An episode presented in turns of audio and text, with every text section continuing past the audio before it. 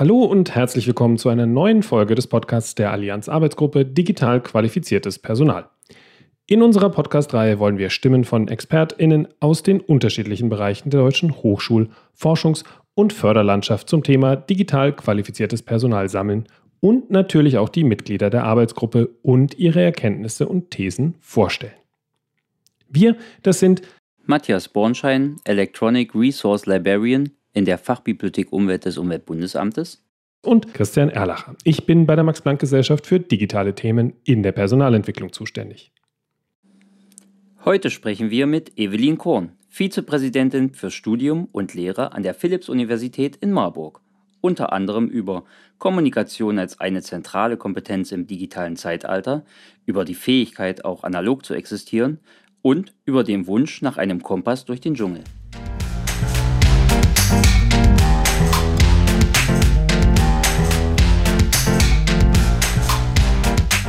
Willkommen im Digital Qualifiziert Podcast, Frau Korn. Stellen Sie sich doch einfach gerne kurz selbst vor. Mein Name ist Evelyn Korn. Ich bin Professorin für Volkswirtschaftslehre an der Philipps-Universität in Marburg.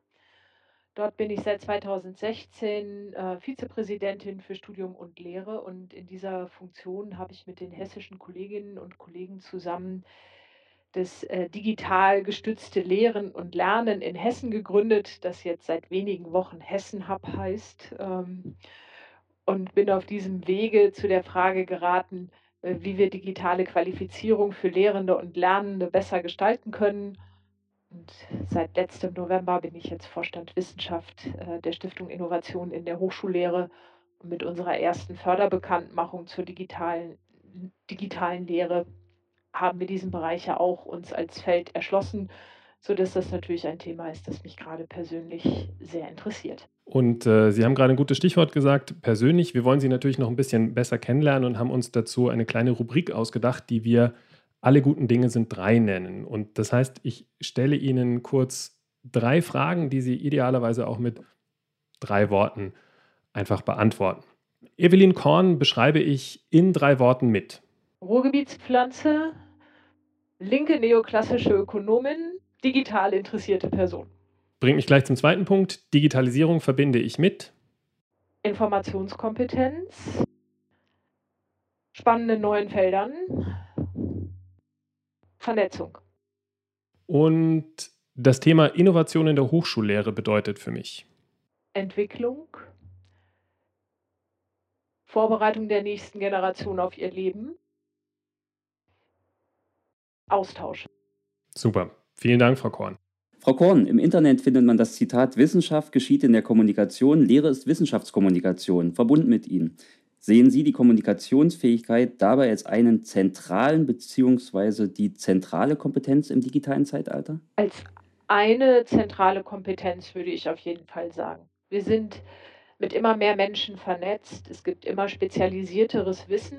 Ähm, dieses Wissen kann nur durch Austausch und das Zusammentragen von Aspekten, die viele Leute für sich gefunden haben, genutzt werden. Und insofern würde ich sagen, ja, Kommunikation ist ein ganz wichtiger Teil äh, des digital geprägten Lebens. Ja, und Sie sind, haben Sie ja schon gesagt, Sie sind Vizepräsidentin für Studium und Lehre. Und da hätten wir natürlich jetzt als konkrete Frage, welche konkreten Skills würden Sie Ihren Studierenden an der Universität zum Abschluss auf jeden Fall mit auf den Weg ins erfolgreiche Berufsleben geben? Ja, die Kommunikation haben Sie schon angesprochen. Ich würde vor die Kommunikation fast noch den Umgang mit Informationen setzen. Also die Frage, äh, woher kommt Information, die mir serviert wird? Also wer präsentiert sie? Welche Gründe mag er haben, Dinge so zu äh, präsentieren, wie er oder sie das tut. Welchen Kontext gibt es? Sich bewusst zu machen, ich bewege mich in der Blase, zu schauen, wie finde ich andere Perspektiven. Ähm, und das bedeutet auch jetzt mal ganz konkret auf digitale äh, Kompetenzen gemünzt, was sind eigentlich gute Suchstrategien im Internet, um aus dem rauszukommen, was mir von Natur aus angeboten wird. Also überhaupt mal ein Bewusstsein dafür zu schärfen, dass das ein Thema ist. Ich würde Datenschutz, äh, das ein Verständnis von Datenschutz für eine ganz wichtige Kompetenz halten. Angefangen bei, wie administriere ich eigentlich mein Profil auf meinem Handy? Ähm, welche Einstellungen habe ich an? Also kann man mich orten? Ist ja nichts dagegen einzuwenden, aber ich muss wissen, was gerade passiert, wenn man mich orten kann. Kann ich das abstellen? Ähm, hinterlege ich meine Texte in die Cloud? Habe ich eine Vorstellung davon, wohin sie wandern? In wie vielen Sprachen lasse ich Microsoft das Zeug übersetzen, das ich mache? Also über solche Dinge einfach mal nachzudenken sich zu fragen, was ist das Geschäftsmodell eines Dienstes, der mir kostenfrei angeboten wird? Ähm, was steckt da dahinter? Ne? Also einfach diese Dinge in den Fokus zu nehmen. Und dann würde ich sagen, gibt es keine richtigen oder falschen Entscheidungen oder zumindest nicht offenkundig, in der Lage zu sein, überhaupt diese Fragen zu einer Entscheidung zu machen.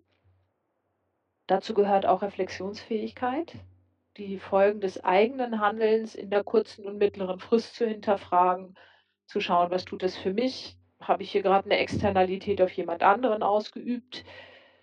Ich würde eine Grundidee des algorithmischen Denkens dazu nehmen. Ich glaube, dass nicht jeder programmieren können muss. Aber ich glaube, dass es wichtig ist zu verstehen, was hinter Algorithmen passiert und auch zu sehen, was ist eigentlich in ein System hineingesteckt worden und was ist das Ergebnis. Also, wenn wir jetzt gelesen haben im letzten Jahr, Apple Pay gibt Frauen mit dem gleichen Einkommen wie Männern einen niedrigeren Kreditrahmen. Was führt da eigentlich dazu? Spiegelt das diskriminierende Tendenzen in der Gesellschaft? Spiegelt das unser Wissen über unterschiedliche Verhaltensweisen zwischen den Geschlechtern? Oder ist es eine schlecht programmierte KI? Ähm, was steckt dahinter? Eine Idee zu bekommen, was da passiert, finde ich ganz wichtig. Eine hohe fachliche Expertise bleibt aus meiner Sicht wichtig einem Respekt verknüpft für das, was die anderen haben und der Bereitschaft, die andere Perspektive ernst zu nehmen, anzunehmen und zu einem Puzzle zusammenzusetzen, was wir an Perspektiven mitnehmen. Und als letztes würde ich vielleicht sagen, die Fähigkeit auch noch analog zu existieren. Sehen Sie denn die Studierenden da jetzt auf einem besseren Weg als zu früheren Zeiten? Also sind die Studierenden, die in diese digitale Welt hineingeboren sind, sind die da fähiger, als es jetzt ältere Studierende sind? Naja, sie sind mit anderen Anforderungen groß geworden. Sie haben gelernt, äh, mit Dingen umzugehen, mit denen jetzt Menschen meiner Generation nicht umgehen mussten mit 20. Andererseits ist auch vieles so selbstverständlich äh, geworden, dass sie vielleicht Dinge auch nicht so kritisch hinterfragen, wie wir das tun würden. Also jede Änderung, die man beobachtet im Umfeld, guckt man erstmal kritisch an. Wenn aber etwas schon immer da gewesen ist, dann gehört es ja auch zum natürlichen Umfeld. Also von daher würde ich sagen, die jungen Leute kommen mit einem anderen Satz Grundfähigkeiten aus der Schule. Ob der äh, für diese vernetzte Welt besser oder schlechter ist, finde ich eine schwierige Abwägung. Ähm, sie können anderes, das kann man, glaube ich, ohne Frage sagen und nehmen digitale Technologien sehr natürlich an. Gleichzeitig empfinde ich die Diskussion über die Digital Natives als etwas übertrieben, weil meine Wahrnehmung von Studierenden im ersten Semester, die ich häufig in meinen Veranstaltungen sitzen habe, ist, dass sie vor allen Dingen digitale Konsumentinnen sind und nicht mhm. digitale Produzentinnen. Und das müssen sie erst werden. Das ist jetzt vielleicht mit der Generation, die schon die digitale Beschulung in Corona hatte, anders. Ähm, die jungen Leute haben gelernt zu produzieren, sich eine Arbeitsumgebung zu schaffen, äh, die digital geprägt ist. Die, die vorher da waren, haben gespielt, haben eingekauft, äh, haben gechattet. Dass sie das schon als äh, professionelles Werkzeug wahrnehmen würden, ist also in der Mehrheit meiner Studierenden nicht so. Nun ist VWL natürlich auch kein unbedingt technisch affines Fach, wenn man beginnt zu studieren. Sie haben gerade schon die Schulen angesprochen. In Ihrer Funktion als Vizepräsidentin haben Sie ja auch das Thema Lehrerausbildung, wissenschaftliche Weiterbildung, digital gestütztes Lehren und Lernen in Ihrer Ägide. Wenn Sie jetzt nochmal auf die konkreten Kompetenzen und Qualifikationen äh, sehen, was ist denn auf dieser Seite, also in der, in der Ausbildung der Lehrenden sozusagen, äh, besonders förderfähig? Und unterscheidet sich das stark von dem, was bei Studierenden äh, förderfähig wäre? Naja, erstmal würde ich äh, sagen, alles das, was ich gerade über die Studierenden gesagt habe, sollten natürlich die Lehrenden auch beherrschen, wenn ich einfach sagen würde, das ist der Satz von Fähigkeiten, die eine erwachsene Person braucht, die sich äh, auf der Welt äh, zurechtfindet. Wenn ich mir jetzt vorstelle, die Lehrenden sind ähm, Begleiter für die Studierenden in der Wissensaneignung und in der Kompetenzaneignung. Ich glaube, da gibt es gerade einen Wechsel, was die äh, Funktion einer Lehrperson ist. Dann heißt es natürlich, sie brauchen eine mediale Toolbox, die gut bestückt ist. Wir diskutieren hier in der Philipps-Universität gerade die Frage, können wir eigentlich charakterisieren, welche Art von Veranstaltung am besten in Präsenz stattfindet, welche von hybriden Formaten profitiert und welche von digitalen Prof äh, Formaten noch mehr profitieren würde, also von rein digitalen Formaten. Und wir versuchen mit so Vignettenstudien aus verschiedenen Fächern der Kriterienkatalog macht es unterkomplex, aber letztlich sowas zu finden. Ja, ich möchte das und das und das tun in meiner Lehrveranstaltung, ich möchte diese Kompetenz entwickeln. Gibt es eine Einschätzung, ob ich das besser in Präsenz, besser hybrid oder besser rein digital mache? Da würden wir gerne hinkommen, um den Lehrenden eine Empfehlung zu geben. Damit ich als Lehrperson frei wählen kann zwischen diesen drei ähm, Strukturen, brauche ich für jede der Strukturen Werkzeug. Und das den Lehrenden anzubieten, ist für mich ein erster Schritt. Und Lehrende zu haben, die erstmal wissen, was es gibt und sich im Zweifel Hilfe holen. Das wäre für mich eine wichtige Qualifikation. Ich finde das Berufsbild des Instructional Designers ein sehr wichtiges Berufsbild, das wir weiterentwickeln sollten. Und wenn ich dann als Lehrende eine Veranstaltung entwickeln und umsetzen möchte und weiß, da könnte es ein digitales Teil geben, ein Methodenstück, das für die Studierenden gut wäre, das ich nicht beherrsche. Dass ich weiß, da ist eine Ansprechperson, die kann das mit mir gestalten, ähm, ist so anschlussfähig an meine Sprache, dass sie meine didaktischen und wissenschaftlichen Bedürfnisse in die geeignete Technologie übersetzen kann wenn wir da hinkommen, dass Lehrende so befähigt sind, diese Frage stellen zu können und dann auf ein Angebot treffen, das sie unterstützt, das wäre aus meiner Sicht ein guter nächster Entwicklungsschritt für Hochschulen. Mhm. Das ist dann also auch wichtiger als jetzt breit und vertieft äh, Fach- oder Spezialkompetenzen unmittelbar zu vermitteln. Naja, das ist schon ein Teil von Fachlichkeit. Tertiäre Bildung hat aus meiner Sicht schon eine hohe fachliche Expertise als einen sehr wichtigen Baustein. Und das bedeutet, Lehrende sollten auch Expertinnen ihres Fachs sein. Also insbesondere je fortgeschrittener der Bildungsstand ist, umso wichtiger ist die Fachexpertise. Und das bedeutet natürlich umgekehrt auch, wenn ich in meinem Fach eine sehr spezialisierte Expertin bin, ist die Erwartung, dass ich dann auch alle digitalen Möglichkeiten überblicke, ja keine realistische Erwartung. Ähm, deshalb ist meine Vorstellung, äh, dass sich Lehre mit digitalen Medien im Team besser entwickeln lässt als alleine. Mhm. Jetzt ist das Thema Kooperation und die Förderung von Kooperation ja auch ein Teil ihrer wissenschaftlichen, ihres wissenschaftlichen Arbeitens. Was und wie würde denn die Wissenschaftlerin Frau Professor Dr. Korn im Kontext digital qualifiziertes Personal innerhalb der Allianz fördern?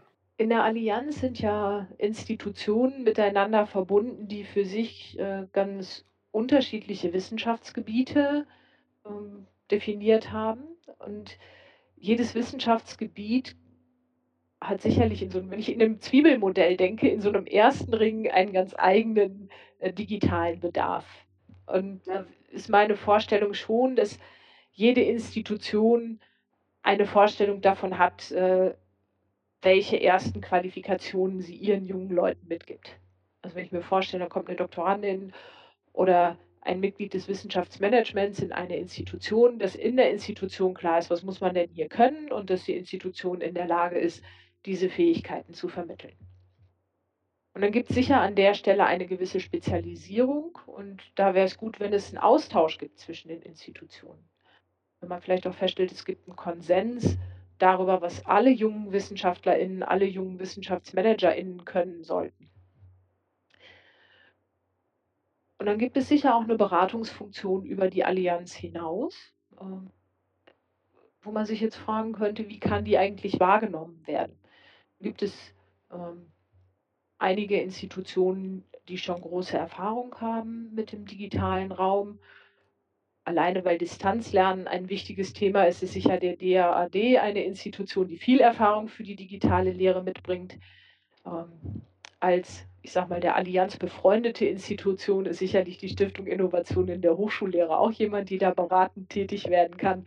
Äh, also ich fände es dann gut, wenn es eine Vernetzung gibt und wenn auch hier eine Vorstellung davon existiert, äh, wo ist jede der Institutionen spezialisiert, wo gibt es eine gemeinsame Verständigung über Basisfähigkeiten und wie kann man sich austauschen darüber, wer was vermitteln kann, was kann man nach außen kommunizieren, ähm, was für andere Organisationen, Institutionen wichtig sein könnte. Das wäre so für mich ein Profil für die Allianz. Mhm. Jetzt haben Sie ja als sowohl befreundete Organisation als auch als Teil natürlich der Allianz vielleicht auch schon positive Erfahrungen gemacht, wo die Allianzorganisationen miteinander genau in so eine, so eine Förderung auch gehen. Haben Sie eine ja, wenn der Wissenschaftsrat sehr unterschiedliche Perspektiven einsammelt zur Digitalisierung in der Wissenschaft, finde ich das einen sehr wertvollen Austausch. Ich finde die Arbeitsgruppen in der Allianz, äh, in der auch auf verschiedenen Arbeitsebenen, also Leitungsarbeitsebenen, verschiedenen Themenfeldern Austausch stattfindet, das ähm, sind für mich alles äh, sehr produkt äh, produktive Arbeitsumfelder. Ja, ich glaube, ich lasse es mal dabei. Dankeschön. Helfen Ihnen als Wissenschaftlerin auch die Arbeitsergebnisse, die aus diesen AGs kommen, also die Handreichung? Oder würden Sie sich, sich da eigentlich viel mehr wünschen? Könnten Sie sich noch andere Sachen vorstellen, wie die Allianz Sie da unterstützen könnte? Das finde ich eine pauschal schwer zu beantwortende Frage, denn Handreichungen gibt es unendlich viele. Echt unendlich viele, genau. Da sind wir auch in der Situation der Auswertung der Informationen, die zur Verfügung steht, in einem Punkt von das ist, glaube ich, ein Punkt von Wissensmanagement. Wie machen eigentlich die Institutionen, die sich mit digitaler Qualifikation beschäftigen, ihr Wissensmanagement? Also das HFD macht Dinge. Ähm, dann macht jede, also macht jedes der Forschungsinstitute seine Sachen. Es gibt Landesinitiativen zwischen den Hochschulen. Es gibt so viele Player, die alle Vorstellungen davon haben, äh, wie wir digitale Qualifizierung gestalten. Und ich würde sagen, jede einzelne Handreichung hat ihren Wert und ist spannend zu lesen und hilft. Ich bräuchte zuallererst einen Kompass durch den Dschungel. Wäre das sozusagen eine Empfehlung an unsere Arbeitsgruppe, was äh, das Ergebnis unseres Papiers sein könnte? Wenn Sie sich das zutrauen, sofort. Also die Frage, was braucht es eigentlich noch? wo beginnt man Dinge zu doppeln? Das ist ja eine hochspannende Frage. Und wenn es eine Institution gibt, die das tut, würde ich das sehr begrüßen. Ich glaube, es ist eine Sisyphus-Arbeit. Von daher weiß ich noch nicht, ob ich sie Ihnen empfehlen möchte, aber wenn Sie Lust drauf haben und denken, Sie haben die Kapazität, das zu tun, ist es sicher wertvoll, sich daran zu machen. Also gut schon mal zu wissen, dass noch eine Handreichung vielleicht nicht unbedingt hilfreich ist. Frau Korn, Sie hatten vorhin in Ihrer Vorstellung vom Hessen-Hub gesprochen, also vom, äh, vom Projekt Digital gestütztes Lehren und Lernen in Hessen. Können Sie vielleicht noch konkreter etwas zu dem Projekt sagen? Wie ist der Stand? Und vor allen Dingen, was können andere Bundesländer, also ich sitze jetzt hier gerade in Berlin, dann von zukünftig von Hessen lernen? Oh, sehr spannende Frage. Also ich unterstelle mal ganz bescheiden, dass nicht jeder Mensch, der den Podcast hört, äh, weiß, was der Hessen-Hub ist äh, oder im Digel, wie es früher hieß. Es ist eine Initiative der öffentlichen hessischen Hochschulen, also der staatlichen Hochschulen. Und diese Hochschulen haben sich zusammengetan, um die Standorte zu vernetzen. Ich würde mal sagen, so in einem ersten Schritt mit drei Zielen, mal die eigenen Angebote digitaler Lehre sichtbar zu machen, einen Konsens darüber zu bilden, was erste Qualifizierungsziele in der digitalen Welt für Lehrende und für Lernende sein könnten und Fortbildungen miteinander zu koordinieren. Also das war das, womit wir gestartet sind. Und die Idee dahinter ist, die Arbeitsteilung zwischen den Standorten zu erleichtern. Also es muss nicht jede Hochschule ihr eigenes Einstiegszertifikat digitale Lehre gestalten. Das könnte man an einem Standort tun und die anderen lernen davon es muss sich nicht jede Hochschule mit der Frage beschäftigen, was sind die Vor- und Nachteile von Learning Analytics? Das kann eine Hochschule tun, die anderen lernen davon. Ähm, wir versuchen OERs zu fördern. Das ist ein schwieriges Geschäft, weil es so viele Plattformen gibt und Anschlussfähigkeiten ein wichtiges Thema sind. Äh, die Offenheit für diese Themen ist groß. Da gibt es viele technische Umsetzungsfragen, ähm, sodass wir ganz viel auf der Frage, wie können wir eigentlich die viele Arbeit, die es in der digitalen Qualifizierung von Lehrenden und Lernenden gibt, zwischen den 14 Standorten so teilen, dass jeder seine Stärken einsetzen kann und alle etwas davon haben.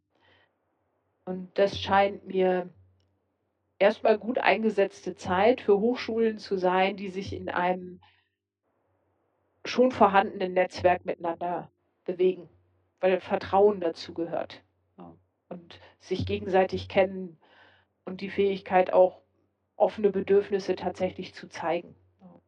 Deshalb sind die Berliner Hochschulen vielleicht prima, wenn die das zusammen machen, weil sie sich gut genug kennen. Die Frage, die ja auch immer im Raum steht, würde es eigentlich gut funktionieren, wenn wir das für ganz Deutschland machen? Ähm, dann habe ich auf der abstrakten Ebene das Gefühl, ja, das wäre sicher super. Auf der Ebene, es lebt von Vertrauen und Austausch, glaube ich, dass das dann schon zu groß ist. Ja, vielen Dank. Äh, wir hatten zu Beginn viel über Kompetenzen gesprochen, wo Sie auch schon wirklich schöne, viele konkrete Beispiele genannt haben. Jetzt waren wir auch schon so ein bisschen in der Qualifikationsebene. Und äh, wir hatten jetzt schon mit anderen Kollegen gesprochen. Und wenn wir über fehlende Qualifikationen sprechen, fallen schnell Begriffe wie KI, Blockchain oder Robotik oder Automatisierung. Gibt es neben diesen eher technischen Qualifikationen, auch Qualifikationen, die Ihrer Meinung nach hier untergehen, die man aber auf jeden Fall auf dem Schirm haben sollte? Ja, ich glaube, dass die Digitalisierung die Versuchung in sich trägt, sich zu sehr auf die Technik zu fokussieren. Es ist wichtig, dass man eine Idee davon hat, was KI tun kann. Wobei mein Eindruck ist, auch innerhalb der KI ist noch nicht so richtig ausdefiniert, was denn dazugehört und wo die Ränder sind. Also ich glaube, ähm, da gibt es auch noch im Fach einiges zu diskutieren. Also, dass Menschen eine Vorstellung haben, was das heißt. Wir haben hier einen Machine Learning-Ansatz für das und das und das. Ähm, wir nutzen eine KI, um die Daten auszuwerten. Dass also es anknüpft bei den Menschen. Dass nun jeder wissen müsste, wie das funktioniert, soweit würde ich nicht gehen. Von daher äh, würde ich eher auf der Ebene arbeiten, wie kann ich mit diesen Te diese Technologien sinnstiftend einsetzen. Also mit der Frage arbeiten, müssen wir alles tun, was wir können? Gibt es vielleicht auch Dinge, wo wir uns bewusst entscheiden, uns davon abzuschneiden? Also ich glaube, das Beispiel Learning Analytics ist da ein gutes Beispiel. Möchten wir Lehrer haben, die wie Netflix funktioniert? Ihnen mag das folgende Modul besonders gut gefallen, denn Sie haben in den letzten drei Semestern folgende Module mit Erfolg absolviert. Ähm, ist das die Vorstellung, die wir von Bildung haben? Ist das gut oder ist das etwas, was wir auf keinen Fall wollen? Und äh, wie viel Freiheit, wie viel Originalität erhalten wir uns, wenn wir solche Technologien einsetzen? Das ist für mich ein wichtiger Punkt, dass wir diese Fragen überhaupt noch sehen. Das ist Schritt 1 und das zweite ist, Methoden und, und kritische Reflexion haben, um sie beantwortbar zu machen. Das ist mir fast noch wichtiger als die Technologie selbst. Was halten Sie denn persönlich von der Netflix-Lehre? Auch für Teile kann das in der Tat ganz spannend sein. Wenn ich meine eigene Bildungsbiografie angucke, hat die auch viel von Zufällen gelebt. Also mit wem ich mich äh, unterhalten habe und ähm, der für mich eine spannende Anregung hatte und ich habe angefangen, mich in ein Feld einzulesen und habe festgestellt, ach, da gibt es ja Ähnlichkeiten zu meinem eigenen, da forsche ich doch mal weiter. Ich möchte die Möglichkeit dafür aufhalten. Und mhm. ich glaube, es gibt Bereiche, wo das sehr wertvoll sein kann und es gibt Bereiche, in denen ich denken würde, das ist nicht so glücklich. Das wäre ja dann eher Bildung in der Blase sozusagen, wenn ich nur das vorgeschlagen bekomme, was ich schon mal gelernt habe. Exakt und ist für Standardwissen vielleicht ganz gut ähm, und vielleicht auch für ähm, hochroutinierte Tätigkeiten, ja, zu sagen, ich spezialisiere Menschen darauf, dass sie das weiter verstärken, was sie schon gut kennen. Das ist vielleicht eher Ausbildung als Bildung. Frau Korn, Sie sind ja unter anderem, muss man sagen, mit dem Ars Legendi-Preis für exzellente Hochschullehre des Stifterverbands und der Hochschulrektorenkonferenz ausgezeichnet worden. Jetzt kommt man heute 2021 gar nicht mehr drum herum, sich 2020 und die, naja, 12 bis 18 Monate danach immer mal wieder anzuschauen. Die Zeit hat ja wahrscheinlich oder sicherlich sogar die Hochschullehre auch beeinflusst, vielleicht sogar maßgeblich verändert. Sehen Sie in dem Zeitraum auch innovative Konzepte in der Vermittlung digitaler Skills? Oder haben Sie viel gesehen, wo versucht wurde, analoge Wissensvermittlung digital durchzuführen? Ach, sowohl als auch. Die Bandbreite dessen, was passiert ist, reicht, glaube ich, von hat den PDF-File vom letzten Jahr hochgeladen und den Studierenden gesagt, macht was Schönes damit, bis hin zu einer sehr umfassend kritischen Hinterfragung davon, was Lernen ist. Und ich finde, die interessantesten Begegnungen sind passiert, wenn die Lehrenden und die Lernenden plötzlich festgestellt haben, dass Lehre keine Einbahnstraße ist.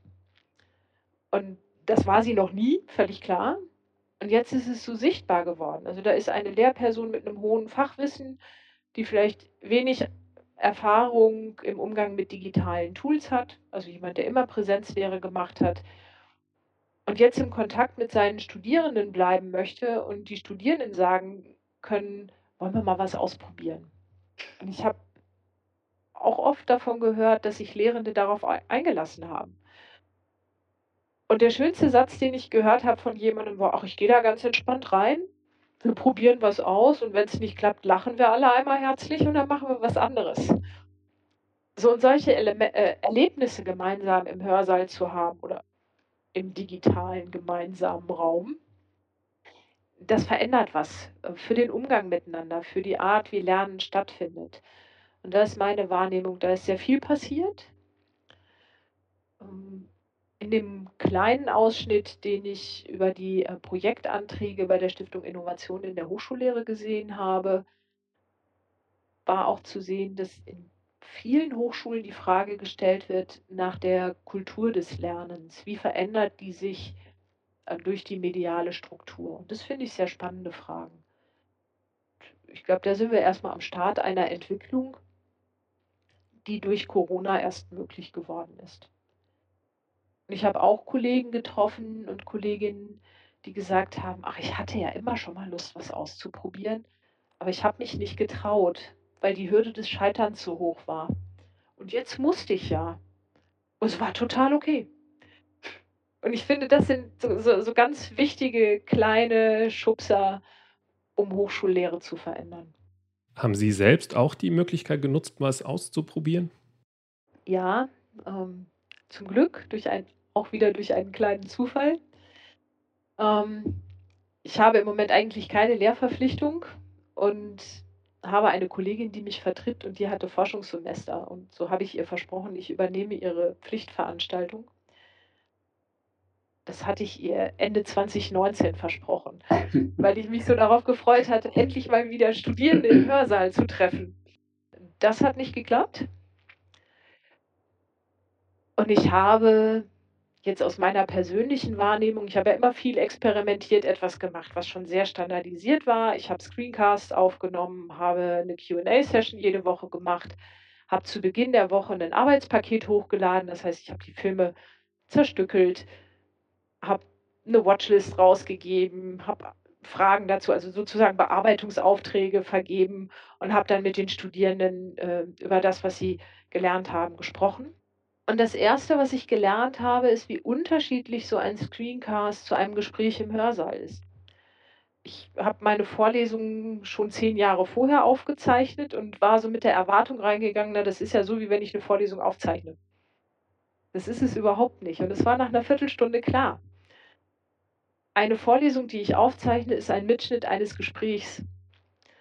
Wenn ich meine Screencasts mache, arbeite ich mit einem vorher inszenierten Drehbuch, das einer anderen Dramaturgie folgt und das andere Konzepte hat. Das habe ich dann Gott sei Dank schnell gemerkt und habe diese anderen Konzepte gemacht. und habe so beobachtet, wie plötzlich die Sache viel stärker in den Vordergrund getreten ist als die Kommunikation mit den Studierenden. Es waren ja keine da. Ich hatte ja nur die Sache und mich. Ähm, das heißt, es sind andere Screencasts gewesen. Ich habe mich ganz unwohl damit gefühlt, so keine Resonanz zu bekommen und habe dann zu Weihnachten die Studierenden gebeten, Podcasts zu machen zu dem, was sie bis jetzt schon gelernt haben. Und diese Podcasts waren tatsächlich das größte Geschenk, das ich bekommen habe, weil es mir so deutlich gemacht hat, es ist was angekommen. Obwohl wir nicht in offensichtliche Kommunikation getreten sind, ist da irgendwas passiert bei den Studierenden. Und das fand ich eine tolle Erfahrung. Und es hat mir auch so deutlich gemacht, dass gute Lehre nicht davon lebt, dass sich die Lehrenden im Hörsaal wohlfühlen. Denn ich kann sagen, ich habe mich bei diesen Screencasts überhaupt nicht wohlgefühlt. Ähm, ich war sehr einsam in meinem selbstgebastelten Studio. Und trotzdem war es für die Studierenden gut und das war auch die Rückmeldung, die ich bekommen habe. Und das fand ich in eben einer sehr standardisierten Version von digitalisierter Lehre schon eine interessante Erkenntnis. Und äh, wenn ich dann irgendwann in den nächsten Jahren mal in den Hörsaal zurückkehre, ähm, würde ich mit dieser Erkenntnis auch gerne weiterarbeiten. Und dann auch schauen, was ist eigentlich für was das richtige Medium. Das wollte ich gerade fragen, ob das auch Teil dieses Pakets war, das Sie vorhin erwähnt hatten, dass Sie an der Universität gerade versuchen zu klassifizieren, welche unterschiedlichen Lehrveranstaltungen gibt es und wofür sind die denn ja potenziell einsetzbar, wo sind sie auch wiederum nicht einsetzbar? Das finde ich eine sehr spannende Frage. Ja, ich glaube schon. Ähm, andere Kolleginnen und Kollegen haben andere Erfahrungen gemacht. Die Studierenden berichten über ihre Erfahrungen und ich glaube, das zusammenzutragen und daraus einen Mix zu machen, ähm, ähm, den auch sichtbar zu machen, dann sind wir wieder bei der nächsten Handreichung. Ähm, tragen auch wir zu der Flut bei äh, und können dann gucken, ob man äh, Kolleginnen und Kollegen für die Gestaltung ihrer Lehre Hinweise geben kann. Das fände ich ein schönes Ergebnis, wenn das ein nächster Schritt wäre. Ja, das ist doch ein schöner Abschluss eigentlich. Aber bevor wir Sie entlassen, Frau Korn, wollen wir natürlich auch was von unseren Interviewpartnerinnen erfahren. Und deswegen haben wir noch ein paar, äh, drei, exakt drei Fragen, die ein bisschen persönlicher werden. Und die erste wäre, welchen Skill würden Sie an sich verbessern? Ich würde gerne Python programmieren lernen. Dann die zweite schließt sich an, welchen Skill, welche Skills könnte, könnten wir beide, könnten sich andere von Ihnen abschauen? Das Auswerten von Informationen ist etwas, ähm, was ich gut kann. Ich hätte jetzt noch angemerkt, das äh, Ausprobieren und der, den Mut dazu finde ich auch äh, sehr gut. Ja, habe ich jetzt kein Störgefühl. Vielen Dank. Und jetzt am Ende zum Schluss wirklich die persönlichste Frage. Was haben Sie zuletzt gegoogelt? Ein Kopfstandhocker fürs Yoga. Gibt es die TÜV zertifiziert? Und wie war das Ergebnis? Ich habe herausgefunden, dass die Tests über die Kopfstandhocker-Vergleiche TÜV zertifiziert sind. Über die Hocker selber nicht. Aber ich bin noch nicht sehr weit vorgedrungen. Frau Korn, vielen, vielen Dank für das wirklich interessante Gespräch mit den unglaublich vielen konkreten Anregungen auch. Ja, Ihnen vielen Dank für die schönen Fragen. Und von meiner Seite jetzt, ich hoffe, dass bei Ihnen das Wetter genauso schön ist wie in Berlin, ein wunderschönes Wochenende.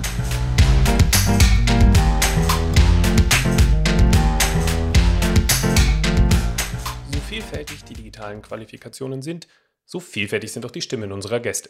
Sie kommen aus Hochschulen, Universitäten, außeruniversitären Forschungseinrichtungen, von Stiftungen und Forschungsförderern. Natürlich finden Sie die Links zu den erwähnten Dokumenten und Ressourcen zum Nachlesen und Vertiefen in den Shownotes. Freuen Sie sich mit uns auf weitere Episoden dieses Podcasts. Ihre Hosts Matthias Bornschein und Christian Erlacher. Dieser Podcast wird mit freundlicher Unterstützung der Max-Planck-Gesellschaft realisiert.